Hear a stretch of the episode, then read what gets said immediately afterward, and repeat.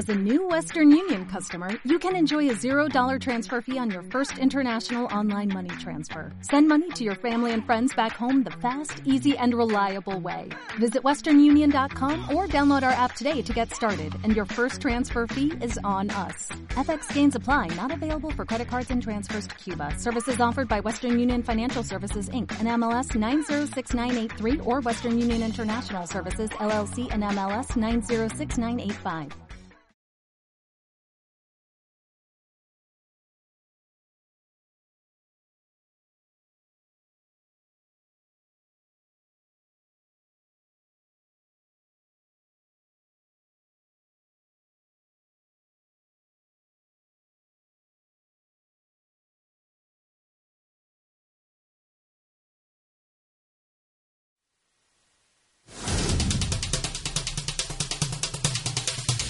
El doctor Ramiro Aguilar, que es eh, asambleísta independiente, es además una de las pocas voces que se levantan con altivez en una asamblea nacional en la cual la mayoría oficialista se declara, o muchos de ellos, sumisos, sumisos al, al, gobierno. El doctor Ramiro Aguilar está hoy aquí en la República.es. Doctor Aguilar, gracias por estar aquí. Buenos días. Buenos días, Jorge. Eh, ya le pregunto de la Asamblea, pero antes quisiera referirme a las eh, manifestaciones de los ciudadanos libres que están en la calle cada vez más caudalosamente y más entusiastamente.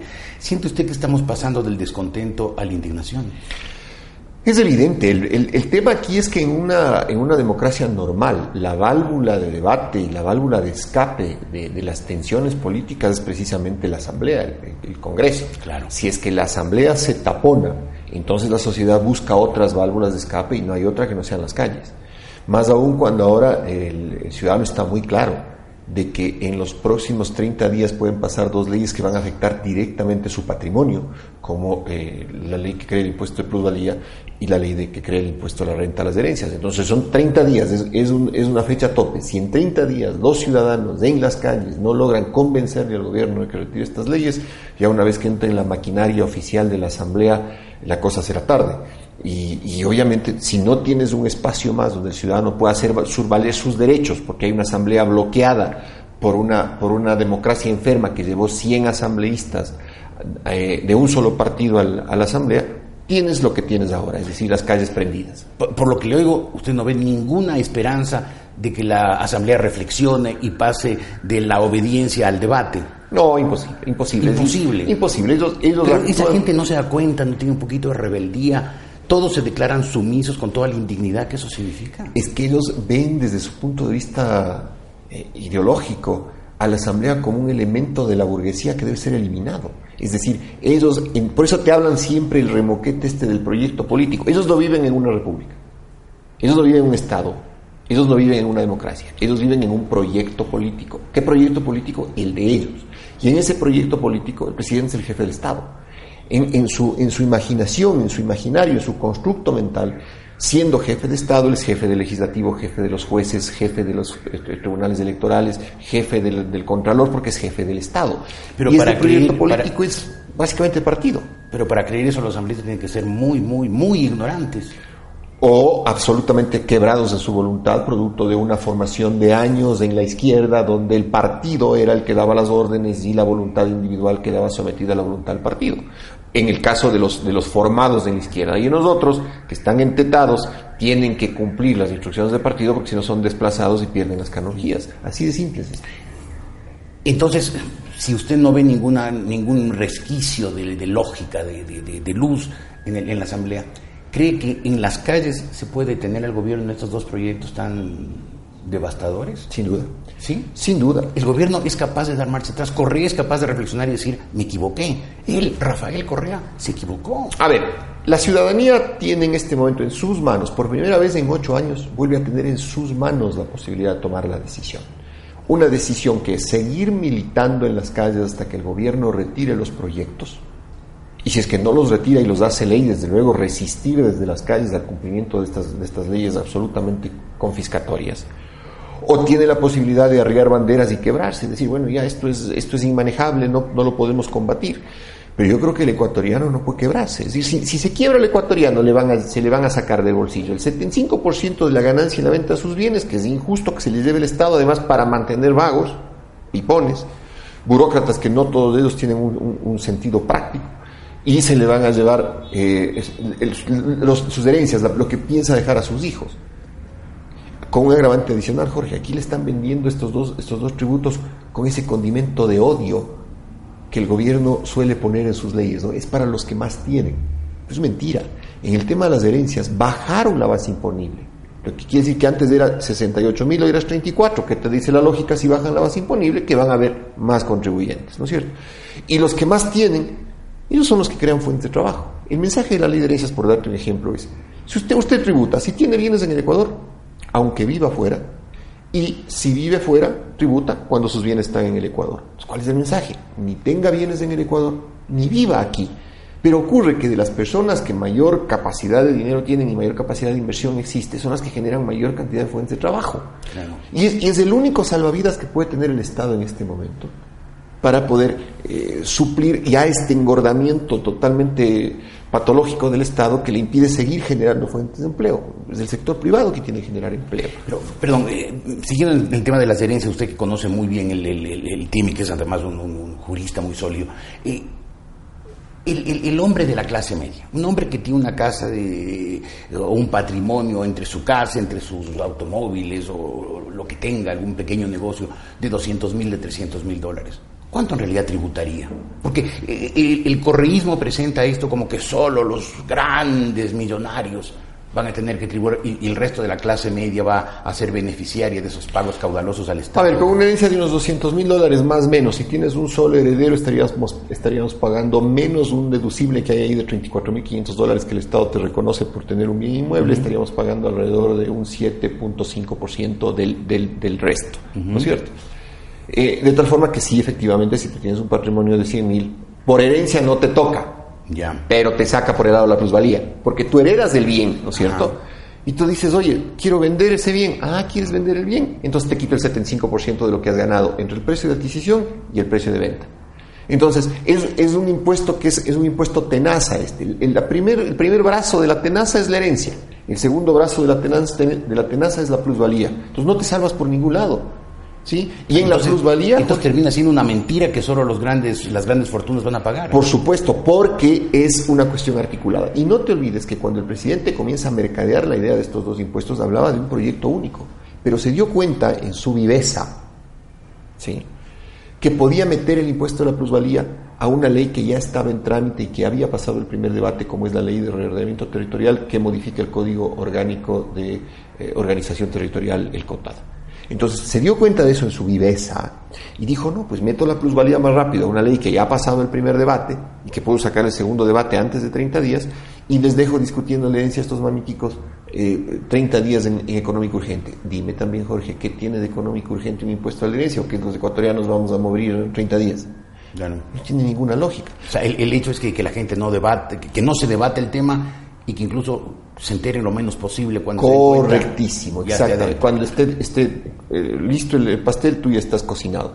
Pero volviendo a, una de tus preguntas tú me decías qué capacidad de análisis tiene la asamblea frente a estos temas cuando tú conversas con ellos eh, fuera de cámaras fuera de sesión están plenamente conscientes de que esto es una tontería las, las asambleístas, del partido de algunos o sea los, de los, que uno espera mayor mayor los más correcto los más formados. los más inteligentes los más inteligentes pero, pero han claudicado tanto en su voluntad política que ellos te dicen, oye, sí, pero es que el partido, el proceso político nos obliga a estar aquí eh, y votar de tal manera. Entonces, las decisiones, Jorge, no se toman en la Asamblea, se toman en Carondelet y se toman en las Iris, en el comando político del partido. A pesar de que muchos de sus asambleístas, que caramba, también se ven eh, perjudicados por esto. O sea, no es, que, no es que ellos están libres de pagar la plusvalía, no es que ellos están libres de pagar las herencias, ellos también pero lamentablemente se han quebrado, se han quebrado en función de qué, o de años de adoctrinamiento que les llegaron a, hacerles, a convertirse en un objeto político de su partido, en el un caso, y en el otro caso de aquellos que están melaseando en el poder. Entonces, claro, ¿cómo protestan si les, les, apartan? Y no solamente les apartan a ellos, pues les apartan al primo, al tío, a la cuñada, al amigo, a la suegra, a, su pareja, que todos están eh, trabajando en el Estado. Claro. Ahora, eh, eh, eh, el tema de la plusvalía. una persona se compra una, casa, digamos 150 mil dólares, le pone la refacciona para sus necesidades, le mejora la cocina, le mejora los baños, le pinta, y le gasta, digamos, 50 mil dólares más. esa casa ya le ha costado 200 mil dólares. Con el paso del tiempo, el precio aumenta 50 mil dólares más, 250 mil dólares. Entre los 150 mil y los 200 que ahora cuesta esa casa, ¿cuánto tiene que pagar esa persona si la vende? A ver, ahí tienes un, ahí tienes un factor de multiplicación. Tienes un valor de, eh, eh, un valor de compra. A ese valor de compra tú le sumas las mejoras que le has hecho tú. Pero ¿cómo demuestro? Tienes que tener facturas y no es imposible. Y además tiene, que ser mejor, tiene que ser además, mira lo lógico, mejoras sustanciales, o sea, que si cambiaste el grifo, cambiaste el, el, pintaste las paredes, no sirve. Tienes que haber remodelado casi la casa. O, hecho una suite, modificado la casa que haya eh, mejorado sustancialmente su valor. Le sumas eso. Le sumas lo que hayas pagado ya por contribución especial de mejoras, es decir, si el municipio te pasó una calle, te pasó alumbrado público, etc. Y ese, ese valor le multiplicas por un factor de ajuste. Ese factor de ajuste está, está constituido por el valor de la tasa de interés pasiva que el Banco Central fija para las operaciones de, en, el, sistema financiero. Es decir, como que tú hubieras tomado esa, ese dinero y lo hubieras puesto en una póliza, a esa tasa de interés pasivo. Entonces multiplicas para llegar al factor este de, ajuste. Esta tasa de interés eh, pasiva por la cantidad de meses que han transcurrido entre la fecha de compra y la fecha de venta. Esta, esta, esta multiplicación que haces, restas del, eh, eh, del, del valor de de, este, de esta sumatoria, de este valor de, adquisición, y te crea, te, te, sacas una cantidad que se llama ganancia extraordinaria. Sobre esa ganancia extraordinaria, el Estado te mocha el 75%. El 75%. El 75%. En todos los casos. En todos los casos, 75%. De ese 75%, las dos terceras partes van a los municipios y la tercera parte se queda en el Estado. Con, una, con, un, con un detalle que las dos terceras partes, es decir, incluso la parte que corresponde a los municipios, entran directamente a la cuenta única del Tesoro Nacional.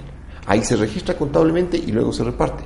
En un Estado que está recontrachiro, es decir, que está viviendo con, las últimas, ¿qué garantía tienen incluso los GATS que en un momento de urgencia, inclusive este dinero, ya una vez que está licuado en una cuenta única del Tesoro Nacional, lo use el Estado y te diga, vea, es una cuenta por pagar al municipio? ¡Qué barbaridad! Es una cosa aberrante. Ahora, y usted, usted dice el gobierno está chiro. Eh, claro, se gastó la plata con enorme responsabilidad, eh, irresponsabilidad, no pensando en el país, sino pensando en hacer con obras, eh, construir con obras la popularidad de Correa para que, se, para, para, que se quede el resto de su vida en la presidencia. Pero hoy, hoy está con la soga al cuello. ¿Estos impuestos fueron hechos para eso, para salvar al gobierno de una situación de escasez? ¿O, o, es esa ideología totalitaria, confiscatoria la que manda? A ver, yo, yo iría descartando las hipótesis en función del peso del impuesto. Es decir, es un impuesto que te va a generar muy poco dinero.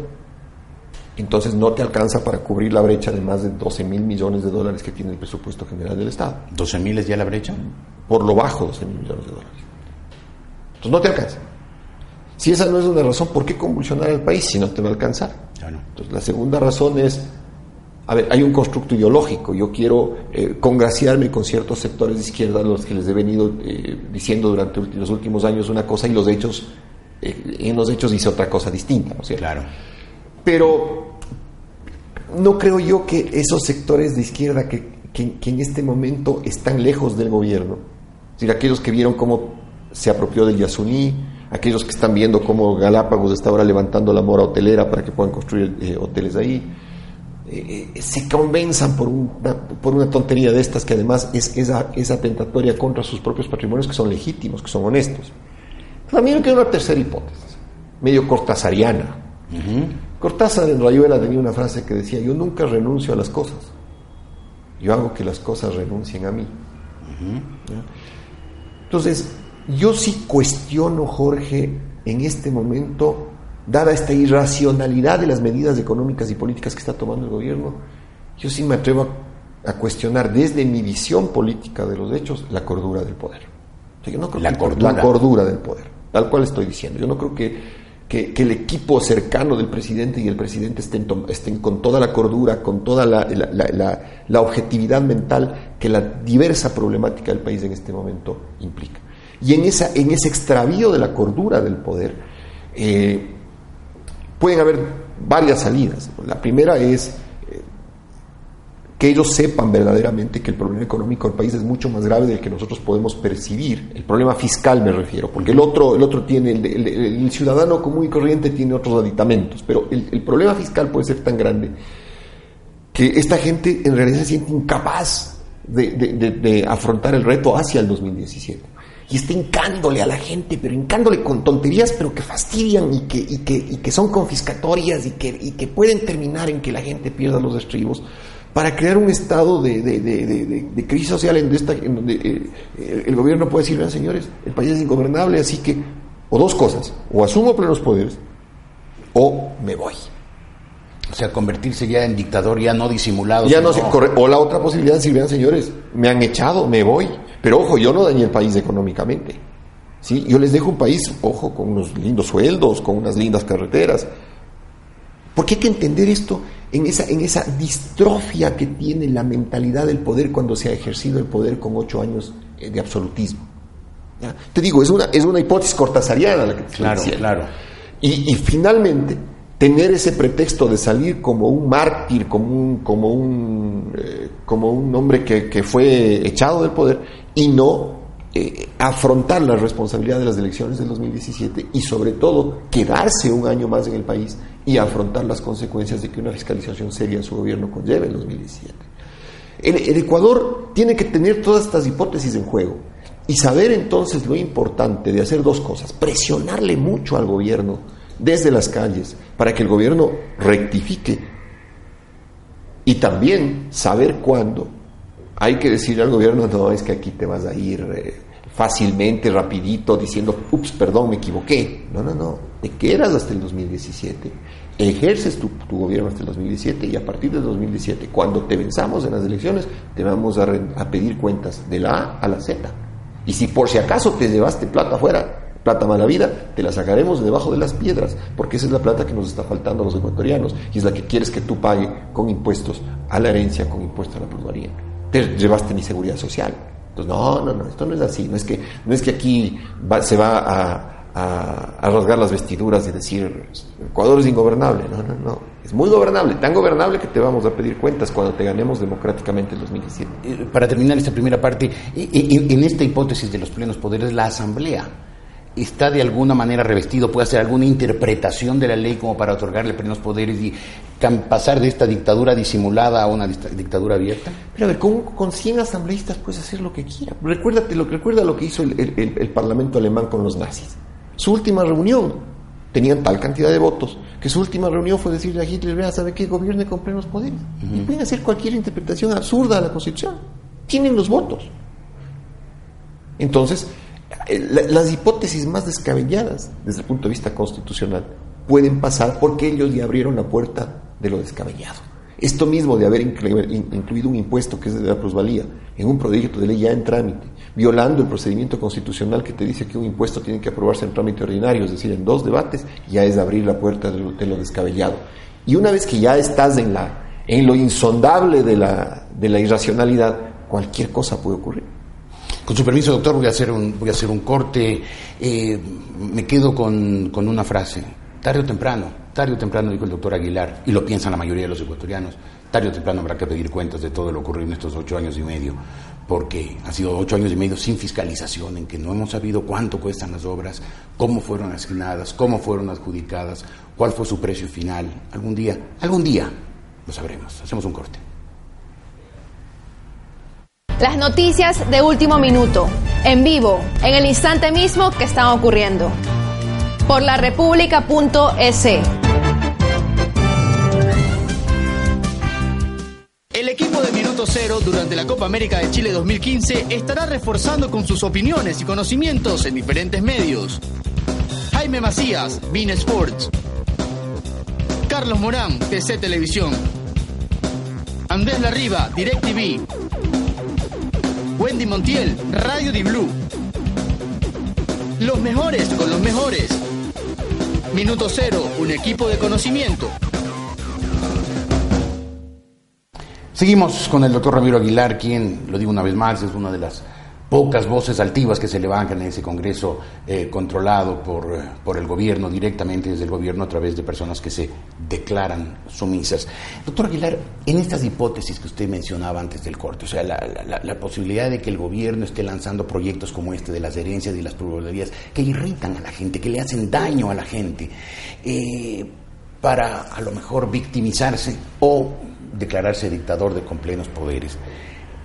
significaría que el gobierno finalmente se siente débil y está buscando alguna, alguna salida desesperada. ¿El gobierno está débil? A ver, el gobierno está débil siempre que no hay plata, Jorge. Yo, yo tengo también una, una, una, interesante teoría que algún rato la, la, historia ya sobre los hechos comprobará. Pero mira, yo creo que si este gobierno, el gobierno del presidente Rafael Correa, no tenía el precio de petróleo promedio de 100 dólares de barril estos ocho años, habría terminado su primer periodo mal. Es decir, mal porque es un pésimo administrador. Sí, sí. Es un pésimo administrador. Como es un pésimo administrador y es un tipo además que no tiene ningún control sobre la gente que le rodea, es condescendiente con las corruptelas de, sus, de, sus, de, su, de su entorno, eh, enemigo de la fiscalización, entonces habría terminado su primer periodo mal. O sea, en enero del, del año 2011 ya nos habríamos librado. Gracias, hasta luego, señor. Porque usted es un mal administrador, porque usted es un tipo que, enfrenta a los ecuatorianos, que siembra odio, que además no, admite fiscalización de su obra. Entonces, una cosa es que tú seas un mal administrador con mucha plata, en donde finalmente es como tener un hijo tonto de un padre con fortuna. Eh, tú mientras te la gastas, no importa que seas tonto, pero el rato que te acabaste el último centavo ya comienza a funcionar tu, tu tu, cerebro a 1200 revoluciones y dices, oye, ya no puedo hacer más. Claro. O sea, hoy recién estamos viendo que Correa en realidad es un mal administrador. Eh, claro, pues es, un, es una camioneta Datsun 1200 nomás, aunque él se vendía como un Porsche, ¿no? Como el mega economista, ¿no? Ahora vemos que es una Datsun 1200 caminando a su ritmo. Sí. Lo que pasa es que corría solo y corría en bajada. Claro. Y la segunda cosa es que el gobierno se siente débil en la medida en la que no puede con dinero ir a tapar sus ineficiencias. Entonces, iba a un pueblo y decía, a ver, ¿qué les falta? Les falta esto, no importa, les doy esto y diez cosas más. ¿Cuánto cueste? No importa. Pero ahora ya no, pues. Entonces, hoy estamos viendo las falencias de un gobierno y ojalá los ecuatorianos aprendamos. Primero, no comernos el verso de cualquiera. O sea, que, en elecciones hay que ver la trayectoria política de una persona. O sea, no puede alguien elegirle presidente a otro sin que vea su, pasado inmediato anterior. Pues, o sea, claro, claro. oiga, ¿qué experiencia política tuvo? ¿Cómo se desempeñó en, sus actividades políticas? ¿Qué, administró? a ver, ¿usted creó empleo privado? ¿Creó eh, ¿Manejó empresas, empresas de instituciones públicas? ¿Lo hizo con éxito? ¿Administró una ciudad? Pero no puede venir un improvisado y salir de la nada y la gente decir, sí, sí, votemos por él. Porque pasa lo que está pasando ahora. Claro, claro, exactamente. Exactamente. Y la segunda cosa que ojalá los ecuatorianos aprendamos, aparte de no comernos del verso, es entender que en un gobierno democrático tiene que haber fiscalización. Tiene que haber rendición de cuentas, pero a la par tiene que haber alguien que audite esas cuentas. Y, y tiene que haber crítica. La crítica edifica. Y, todos esperamos de nuestros amigos que si en algún momento nosotros estamos obrando mal, de nuestros amigos, Jorge, en la vida privada, que si en algún momento estamos obrando mal, alguien nos diga, oye, estás mal, pues. Claro. Pero por Dios, a ver, vamos, te acompaño, eres mi amigo. Porque si no fueras mi amigo, yo me siento en la vereda del frente a reírme de las tonterías que estás haciendo. Pero como eres mi amigo, vamos, te acompaño. Mira lo que está pasando. Entonces, todo gobierno tiene que tener una dosis de, de sentido crítico al interior del propio gobierno. Y, tiene que haber prensa libre. ¿Por qué tiene que haber prensa libre? Porque la prensa libre informa a los ciudadanos. Ha habido excesos, desde luego, y tendrán que haber cierto tipo de, correcciones. Pero no podemos vivir, por ejemplo, en un país donde la prensa tenga un dogal, que es la Superintendencia de Comunicaciones, que hay que eliminar, lo primero que hay que eliminar en el próximo gobierno. ¿Por qué? Porque entonces una entrevista se vuelve eh, una, cosa dulzona dentro de lo políticamente correcto. Entonces, el periodista mide sus preguntas porque no quiere comprometer al medio y no quiere comprometerse él, ¿no es cierto? Y el entrevistado no recibe las preguntas que debería recibir y comienza entonces ya a, a, ser más bien eh, otro, otro poeta, ¿no? Mucho verso. Cuando la sociedad que está pendiente del medio lo que necesita es un esgrima de verdades. Periodista pregunta, entrevistado responde, con verdades y que evalúe la gente. La gente dirá qué tan eh, grado de credibilidad tiene la persona que habla. Igual el periodismo de investigación. La prensa tiene que sacar y tener la capacidad de sacar documentos y publicarlos. Como lo hizo durante tantos años. La prensa ecuatoriana fue una, una, prensa valiente, combativa, crítica a todos los gobiernos, aunque este gobierno con esa propaganda abrumadora, aplastante, multimillonaria, haya convencido a mucha gente, especialmente a la gente mentalmente más frágil, de lo contrario. Con una cuestión adicional, Jorge. Una prensa que entendía el sentido de los, del deber nacional. En el año 95, cuando fue el conflicto con el Perú, la prensa no fue censurada fue un sentido de responsabilidad de toda la prensa libre, a través de directores de medios y demás, para trabajar junto al país en la reivindicación de nuestros intereses nacionales. Pero cuando había que hacer públicas las cosas, las hacía. Ahora tienes que enterarte en los blogs, tienes que enterarte en el Internet, tienes que enterarte en el Twitter. Pero ¿cuántos de los millones de ecuatorianos que existen tienen acceso a un programa de televisión abierta y cuántos tienen, por ejemplo, acceso a la entrevista que tú me estás haciendo ahora? Es un tema de, volumen de, información. Gente viendo medios alternativos, digitales como este, o canales de televisión como TN24 de Colombia o CNN en español, porque aquí no se recibe la información correcta en el momento correcto con la verdad correcta. Correcto. Y además, además mira, el Estado tiene el canal público y tiene los canales incautados que nunca los vendió que además debía venderlos porque era para tapar el, hueco patrimonial que dejaron los propietarios de los bancos a quienes se les de los propietarios de los canales a quienes se les vinculó con deuda bancaria. Correa dijo que lo iba a hacer en seis meses, han pasado más de seis años. Por supuesto.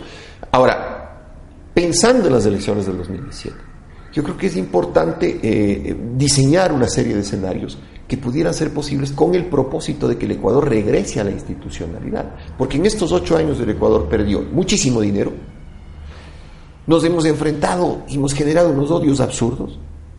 Y aparte de eso, hemos perdido institucionalidad. O sea, lo que hemos hecho sencillamente es tener una enorme farra durante ocho años. Gastarnos, la plata, sin, comprar, sin siquiera guardar. Correcto, sin siquiera guardar. Entonces, ¿cuánto cuesta una carretera? Dos, pero ¿por qué vas a hacer en dos? Te puedo pagar cuatro. Claro. ¿No es cierto? ¿Usted cree que ha habido mucha corrupción estos ocho años y medio? Es impresionante. Mira, el, la cantidad de informes represados que tiene, la, con, con, las limitaciones que puede tener el control político, y que las tiene, y que las tiene muchas. Y Es, es, hombre del gobierno. Correcto. No así Pero aún así, con esas limitaciones, ha generado informes de Contraloría con indicios de responsabilidad penal sobre los cuales el fiscal se ha sentado literalmente.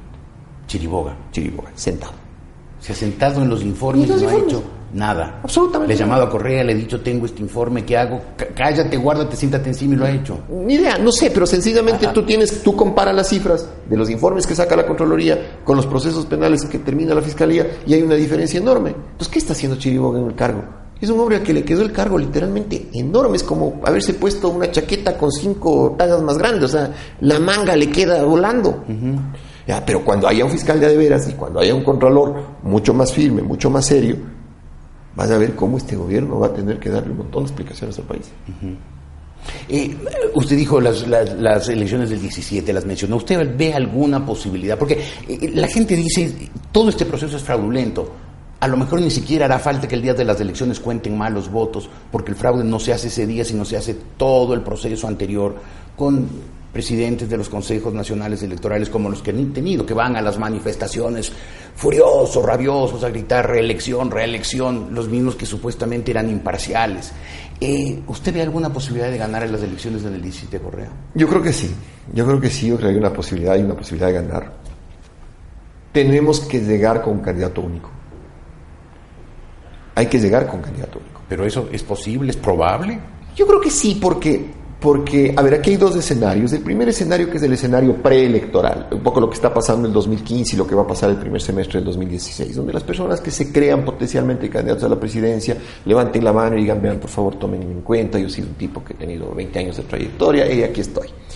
Entonces, sí, sí, perfecto, y, hablan con, con movimientos políticos. Pero finalmente, la campaña electoral se hace con dos elementos, Jorge.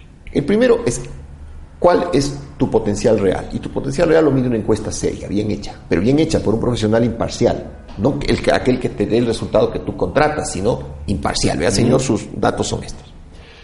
Entonces habrá que, habrá que tener una encuesta seria en 2016 que finalmente descarte a las buenas personas, a los buenos tipos, a los que cuentan cachos, en fin, y dejar a gente que en realidad tenga cero resistencia, que a veces es más importante que la cantidad de, de, intención de voto que tengas, porque puedes crecer, pero si tienes resistencia no puedes crecer.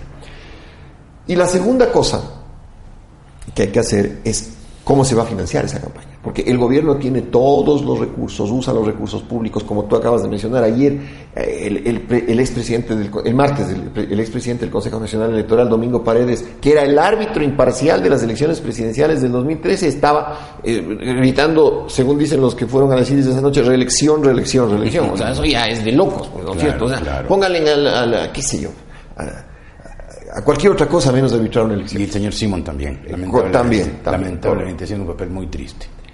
Pero, frente a eso, la oposición va a tener que articular una campaña que pueda ser financiada y que pueda enfrentar, no en la misma correlación de fuerzas con la cantidad de recursos que tiene el gobierno, pero que al menos sea potable.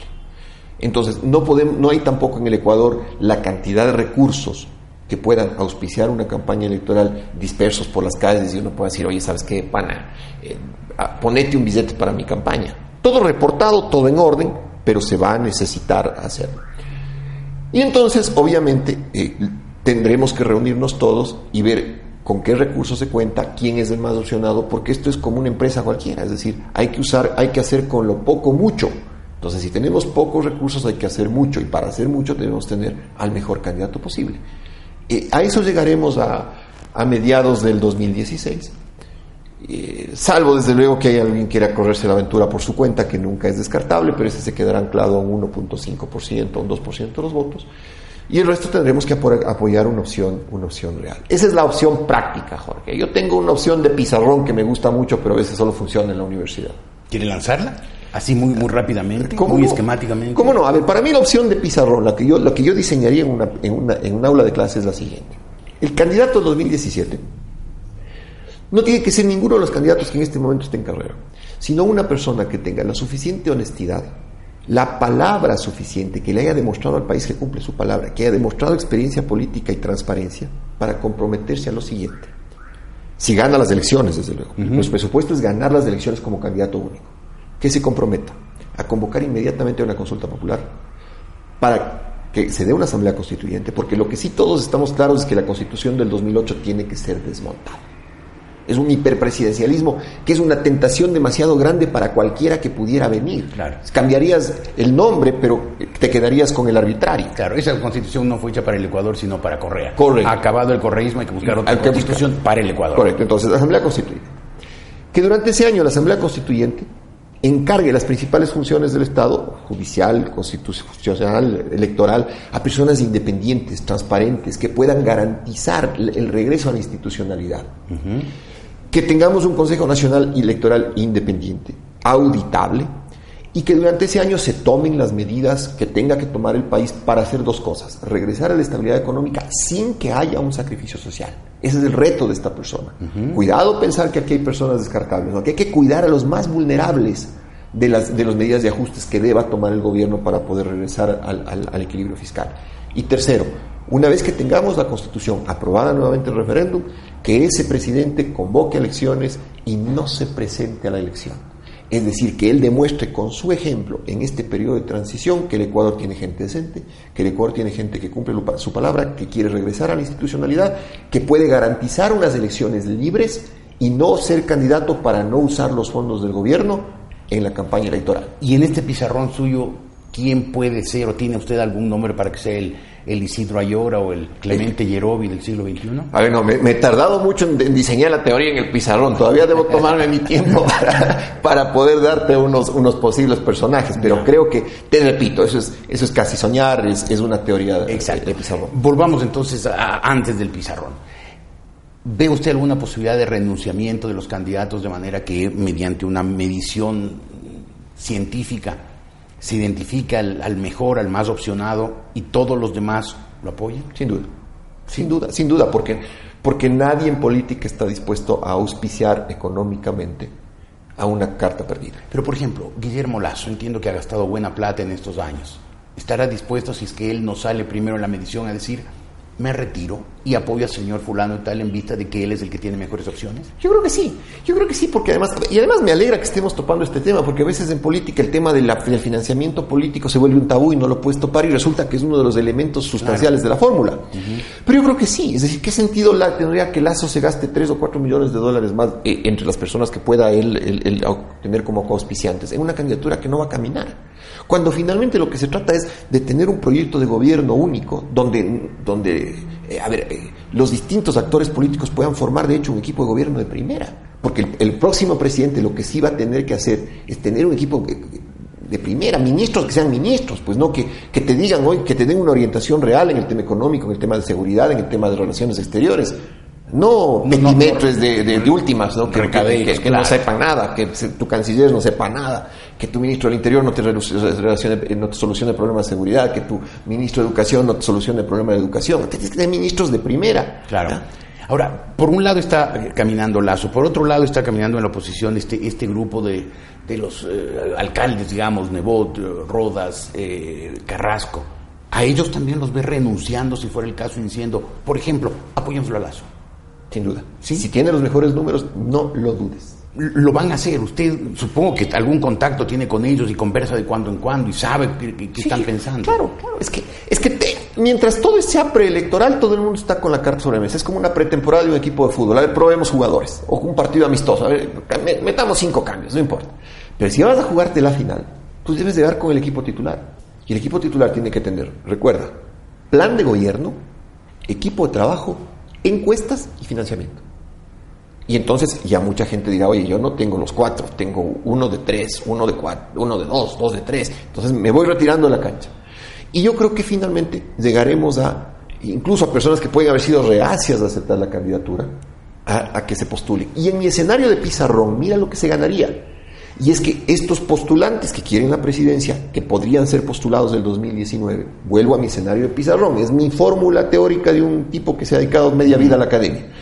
Estos postulantes del 2019 podrían llegar más frescos al 2019, algunos de ellos incluso acabadas sus respectivas administraciones seccionales, y con un país transparente, te repito, independiente, y dejar el 2017 a una pugna que sea uno contra uno, Correa o el que Correa ponga contra un candidato de la oposición que tenga claro el modelo de país. Porque lo que sí es evidente, Jorge, es que el 2017 deben enfrentarse dos modelos de país distintos, con una diferencia, que el modelo de país de ellos es un modelo de odio, es un modelo, es un proceso político, no es una república, mientras nuestro modelo de país tiene que ser de república, inclusivo y descartando el odio muy buena síntesis, pero eh, usted hace este análisis partiendo de la, de, la, de la hipótesis de que si Correa pierde, se va. ¿Usted cree que si Correa pierde, usted cree que Correa está dispuesto a dejar algún día el poder por las buenas?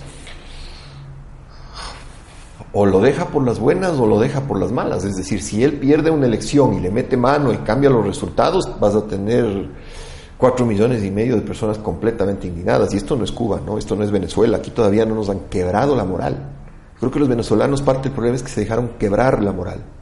Y los cubanos obviamente con treinta y pico de años, cincuenta años de, dominio militar de, Fidel Castro se dejaron quebrar la moral.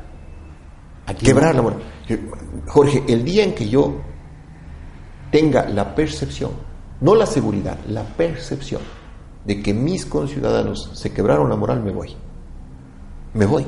Pero fíjese, todo lo engañosa, mentirosa y, divisiva que ha sido la propaganda del gobierno durante ocho años y medio. Y sin embargo, mucha gente se ha tragado las mentiras del gobierno y lo ha adorado a Correa. Claro, porque estaba, estaba fluyendo en los manantiales de leche de las ubres de la vaca petrolera, pues. Pero en el momento en el que ya tienes que tener un, gobierno serio, que no te sabe transmitir la gravedad de la crisis, sino que te emboba con esto de que son los ricos, los pobres, la partidocracia. La partidocracia murió hace más de ocho años.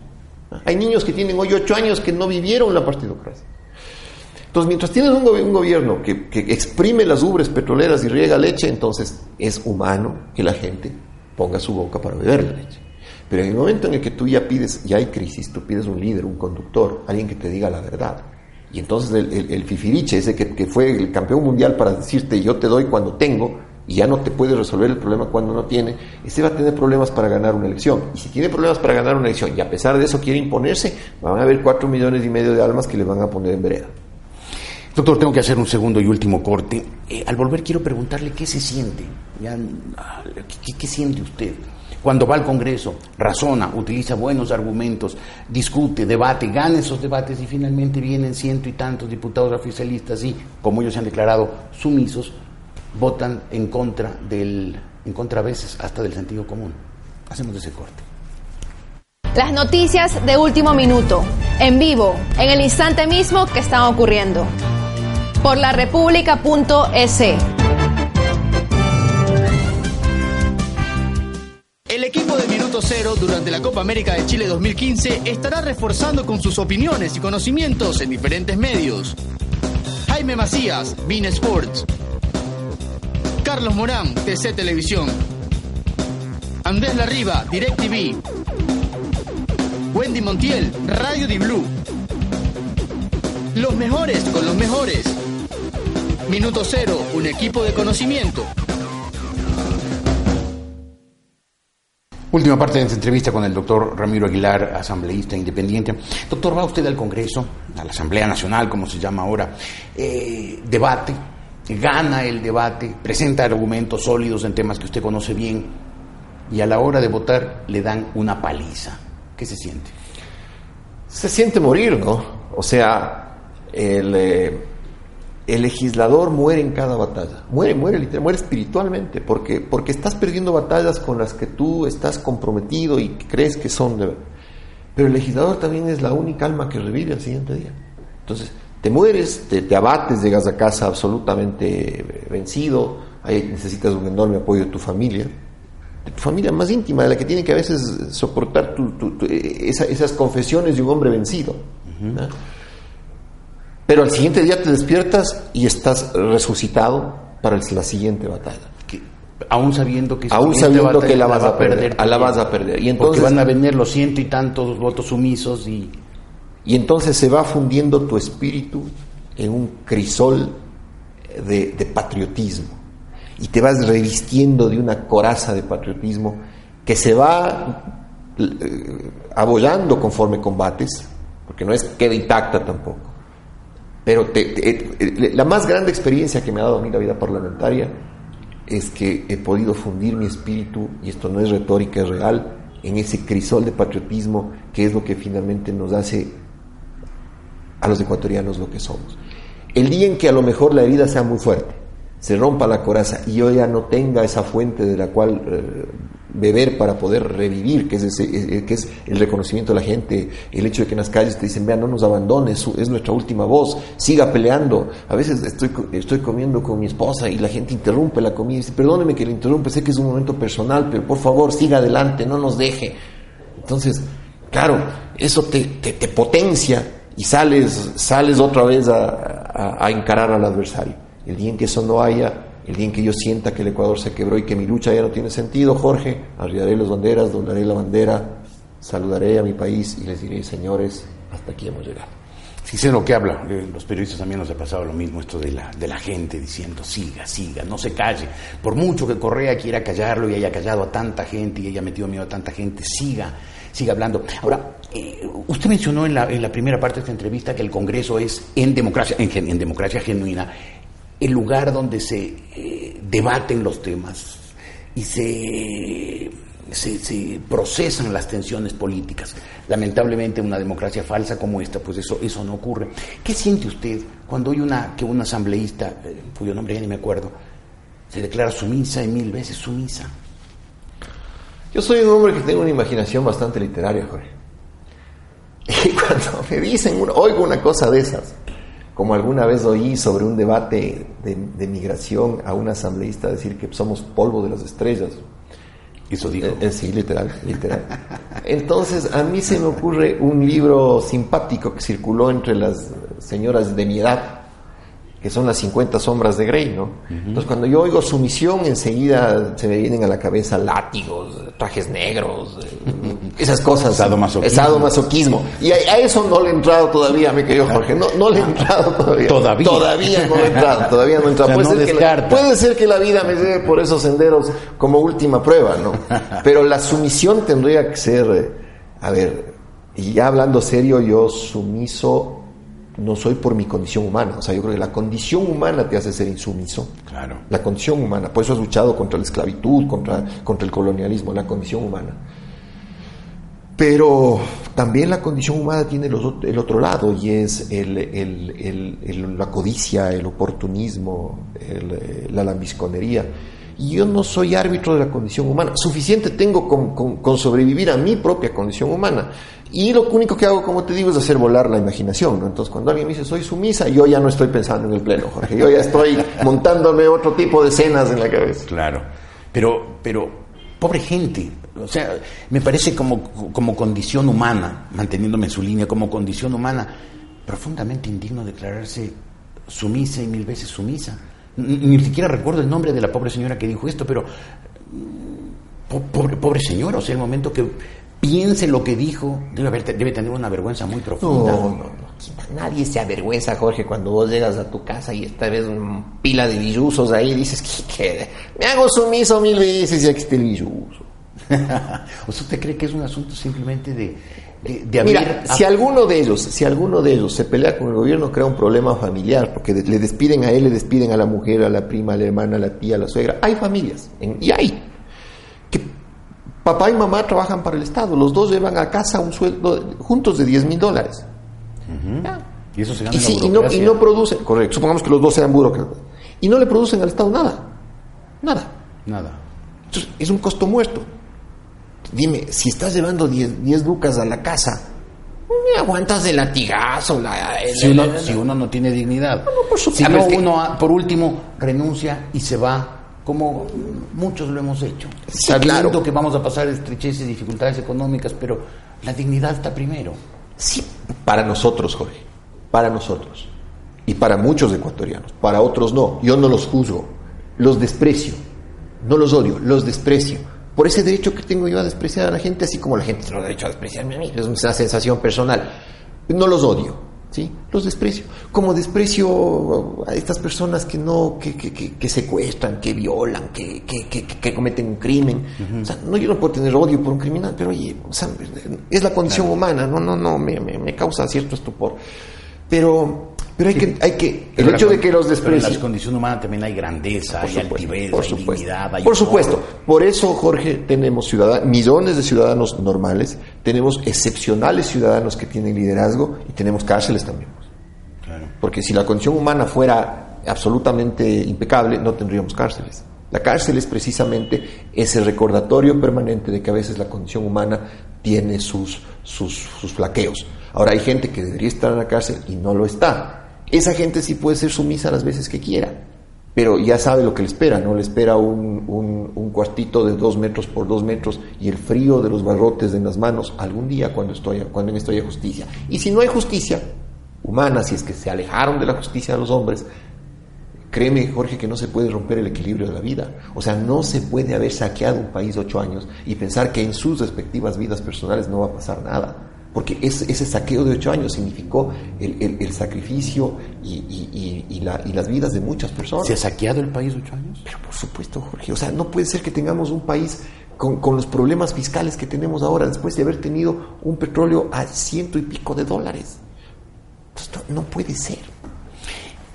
doctor Aguilar, ¿no se equivocó usted al distanciarse de Rodas y hacer de llanero solitario? No, no, es una decisión, créeme Jorge, que me deja tranquilo. Me deja absolutamente tranquilo porque yo he seguido siempre mis principios. Y yo no tengo un, problema personal con el alcalde Rodas. Es más, si el alcalde Rodas fuera el candidato de la unidad con estos cuatro componentes, ¿no? Encuestas, modelo de país y, ser el mejor opcionado, votaría por él. Equipo de gobierno, equipo de gobierno correcto, yo votaría por él. No sería parte de su equipo de gobierno, no, sería, no haría campaña por él, pero votaría por él. Y es más, Deseo fervientemente, como quiteño, que sea un alcalde exitoso. Porque tendría que ser yo un suicida para pensar o desearle a Mauricio que sea un mal alcalde porque me afectaría directamente a mí como quiteño. Todo lo contrario, yo deseo como quiteño que sea un alcalde exitoso, que, nos lleve a una ciudad del futuro. Y le, le doy mis mejores deseos.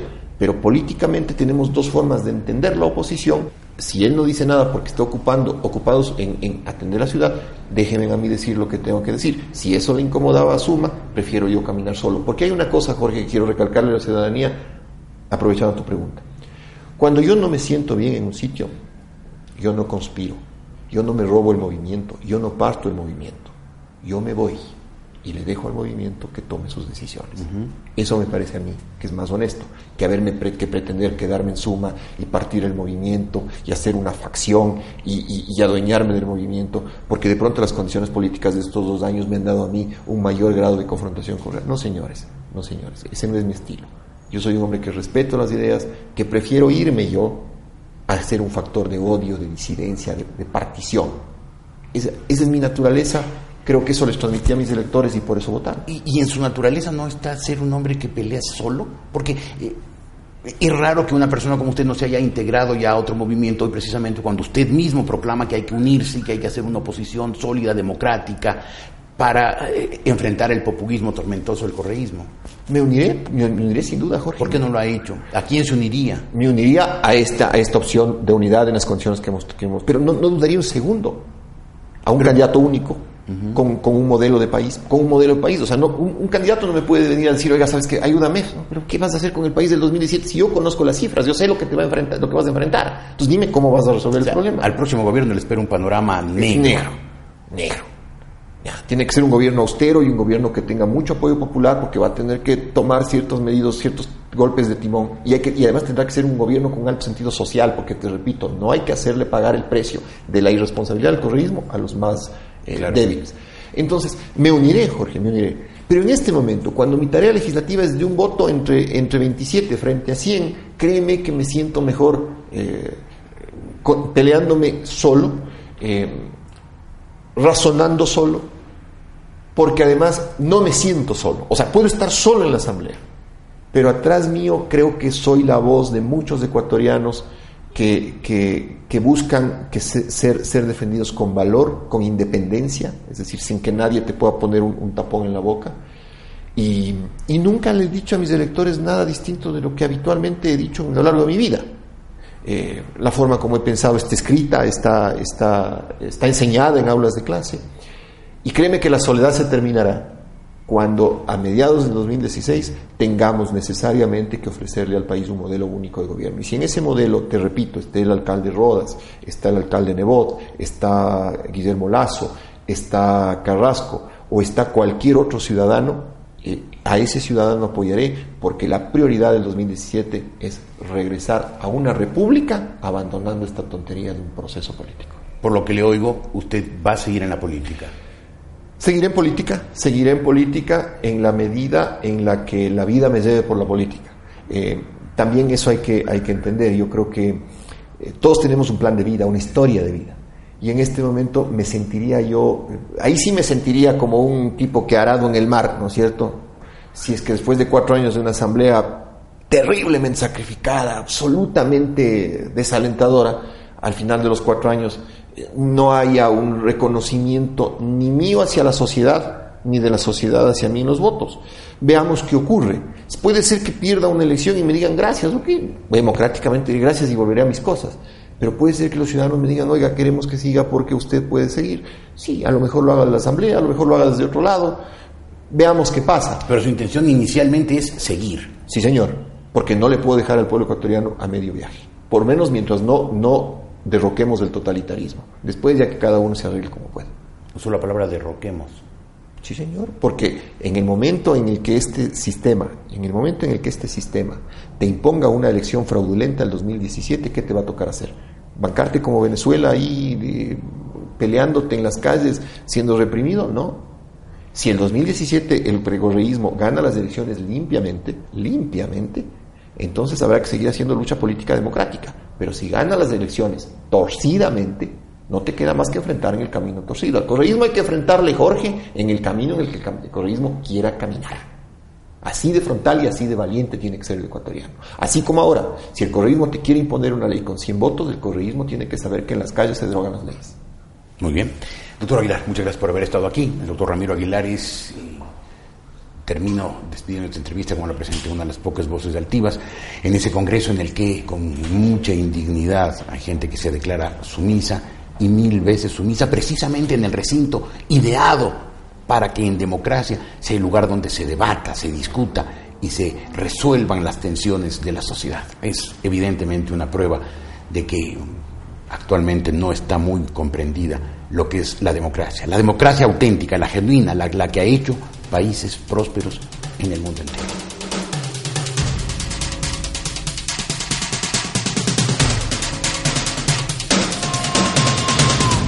El equipo de Minuto Cero durante la Copa América de Chile 2015 estará reforzando con sus opiniones y conocimientos en diferentes medios. Jaime Macías, Bean Sports. Carlos Morán, TC Televisión. Andrés Larriba, DirecTV. Wendy Montiel, Radio Di Blue. Los mejores con los mejores. Minuto Cero, un equipo de conocimiento.